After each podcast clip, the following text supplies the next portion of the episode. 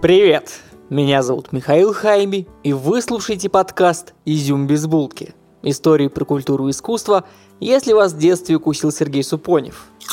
Подкаст называется «Изюм без булки», потому что как самое вкусное в любой румбабе – это изюм, так и здесь все самое вкусное мы нежно выковырили и радуемся изюму в перемешку с тестом. Это третий эпизод в цикле про инвалидность, который мы делаем вместе с Дмитрием Чешевым, инвалидом и мотивационным спикером. Поэтому если в какой-то момент вы услышите другой голос, то не удивляйтесь, это Дима. Мы уже поговорили про инвалидов в искусстве, про Рэя Чарльза и Фриду Калла, в политике, про Вудро Вильсона и Франклина Рузвельта.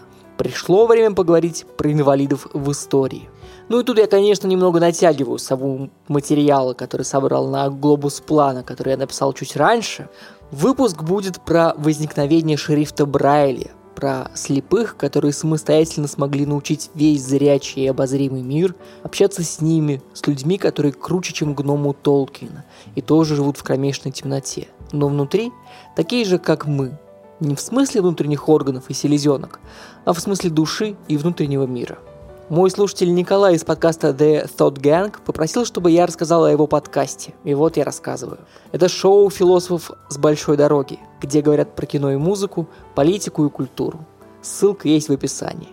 Подкаст «Изюм без булки» выходит благодаря вашей поддержке на Патреоне. Спасибо моим новым патронам Маше и Гуриной Александре.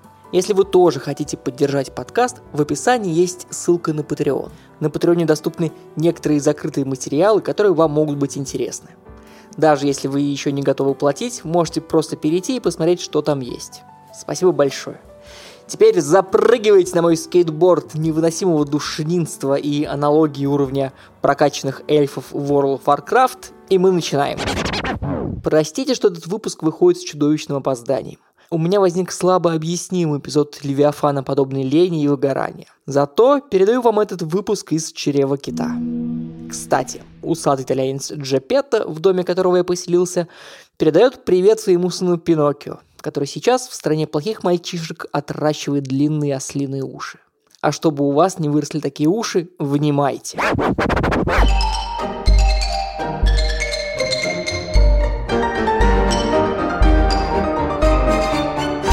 История про случайность, алкоголь и монахов. И мы можем ее начать в Древнем Египте очень богатым и до ужаса современным, где социальный рост не ограничивался постройкой угловатых сооружений для покойников и возможностью общаться с инопланетянами, которые втайне передавали чертежи на эти самые пирамиды. Социальный рост мог привести тебя к званию поэта или музыканта, особенно если ты слепой. Обостренный слух и невозможность подсмотреть шпаргалку приводила к тому, что самыми сладкоголосыми и самыми умелыми музыкантами были слепые. Преимущественно, потому что арфа – это единственный способ общаться с миром и продвинуться по социальной лестнице, если ты не связан с этими гигантскими остроконечными зиккуратами. Плюс никакого профсоюза, поэтому к слепому можно обращаться как к биороботу, чья единственная цель – играть и петь. И мы, конечно, осуждаем древних египтян.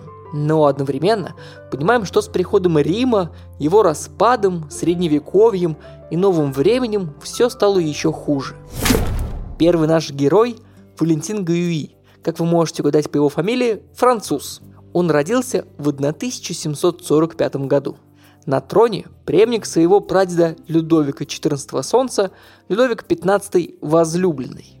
Они два политика-долгожителя. Король Солнца правит 61 год, а король Возлюбленный 58 лет – если вы только не слушаете этот выпуск в далеком будущем, когда русский язык поработил человечество и дальнейшие комментарии не имеют смысла, то посмотрите из окна на окружающую действительность и поглядите, к чему приводит застоявшаяся политическая кровь. Валентин из бедной семьи крестьян-ткачей с детства проявлял себя любознательным ребенком, что мне кажется делают вообще все дети. Серьезно, только вот мою страсть к покемонам мне пока не удалось превратить в профессию – а страсть Валентина разговаривать с иностранцами удалось. Его отец, помимо того, что был ткачом, подрабатывал звонарем в местном аббатстве у премонстрантов. Это католики-монахи, которые похожи на августинцев, тем, что они тоже каноники, что означает, что они самостоятельно собой управляют на регулярной основе, и их совет, кафедральный капитул, живет постоянно вместе. Если вы запутались, то я вас предупреждал, что это скейтборд невыносимого душнинства. Что я хочу сказать, что бедный ткач работает звонарем у закрытой группы хорошо образованных и хорошо обеспеченных мужиков, которые собрались в TikTok House, в священник Хаус, и занимаются там своими внутренними делами. Насколько они обеспечены? Ну, вот скоро придет французская революция и с ненавистью, с завистью сотрет весь этот монашеский титул с лица Франции. Настолько, что августинцев, их духовных братьев, до сих пор тьма, а премонстрантов только 3000 человек. Насколько они умные? Ну, во-первых, у аббатства есть топ-менеджмент, значит, есть внутренний контроль качества. Этот топ-менеджмент управляет всем имуществом и материальными ценностями. Не поп из сказки Пушкина, а выборные менеджеры, которые знают, что такое и беда, и рой. Во-вторых, у них много монахов из других стран, которые с радостью делятся своими знаниями, в том числе языковыми. Маленький Валентин, которого отец берет с собой на работу, быстро научается говорить на десяти языках. На десяти, Карл, языках. Это мы с тобой, дорогой слушатель, не пользуемся дуалинго или там лингвалео, чтобы выучить второй или третий. А тут какой-то оборванец научился на десяти говорить. Но именно эта его способность приводит к резкому росту карьеры. Он очень много работает головой и языком.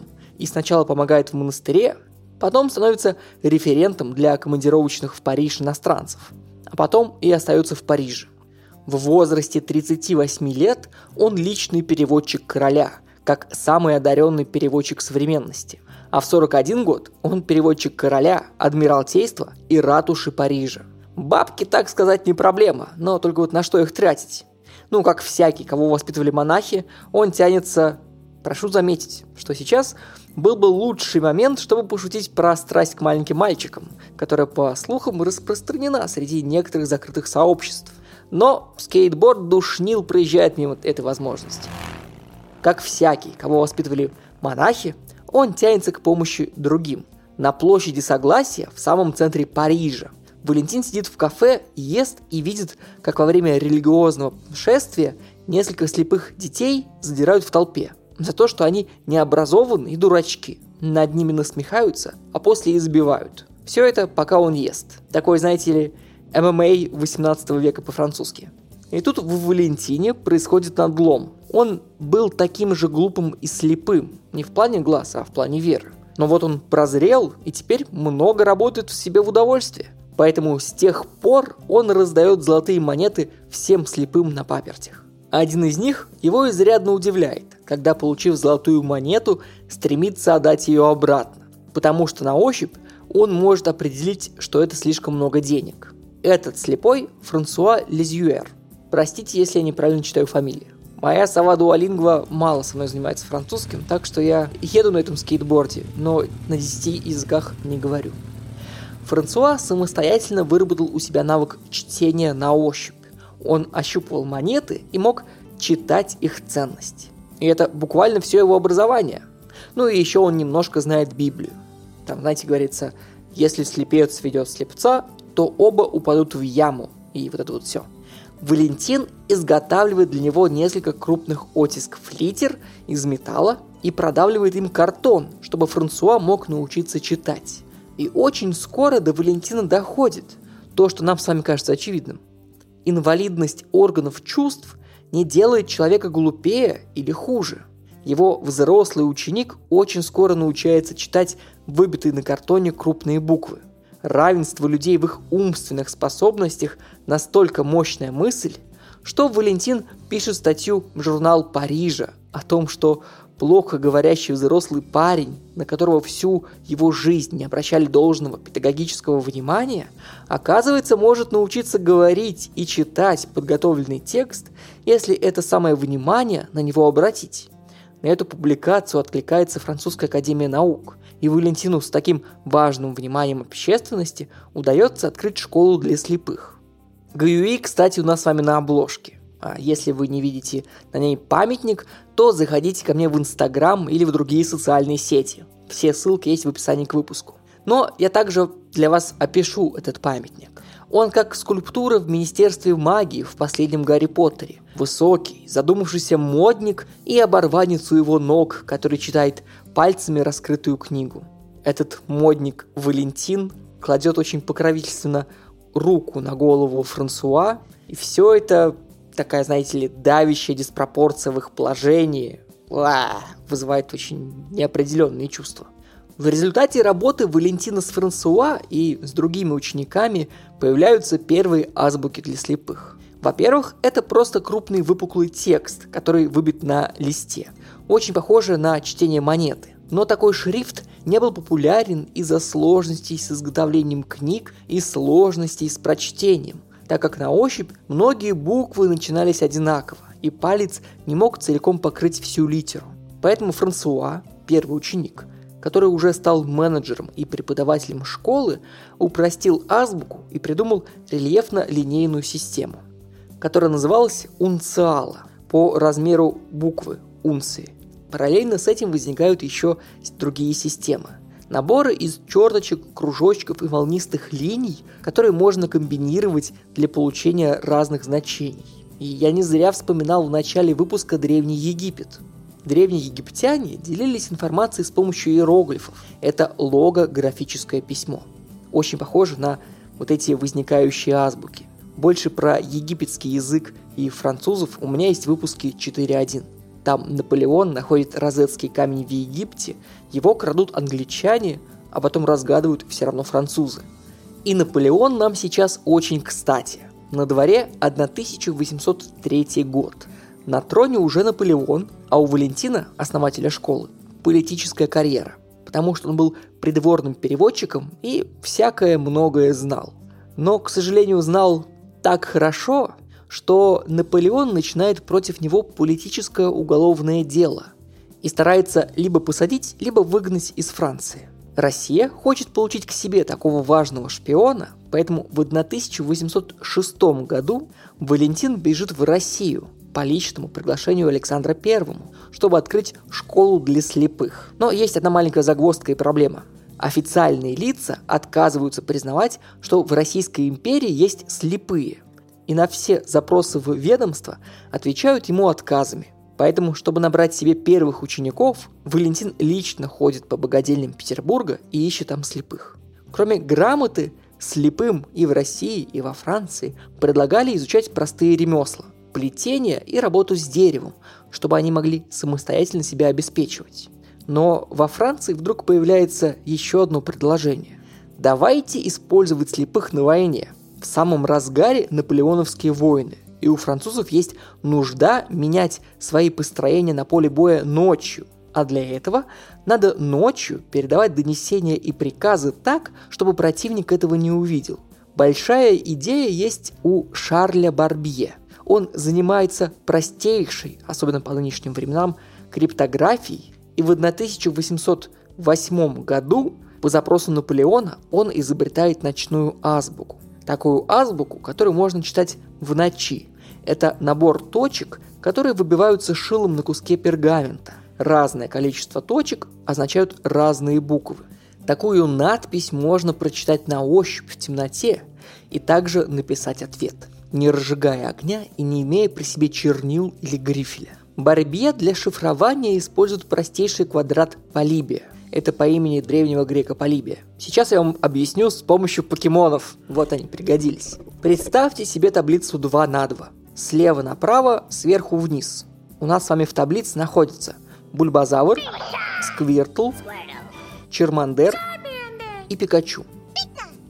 Сквиртл – это не тот, который у девушек в эротических фильмах, а тот, который синяя черепаха.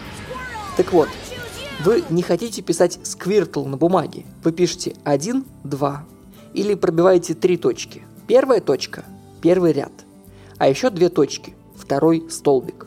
Противнику не ясно, что это за покемон, а вам смешно, потому что вы его обхитрили простыми точками. Но французский алфавит – это вам не четыре покемона – а 26 латинских букв и еще немного диакритических знаков. Это надстрочные или подстрочные подчеркивания, шляпки, как точки над «ё», ну или как кепочка у твердого знака. А еще это несколько лигатур. объединенных букв, например, А, переползающее плавно в Е.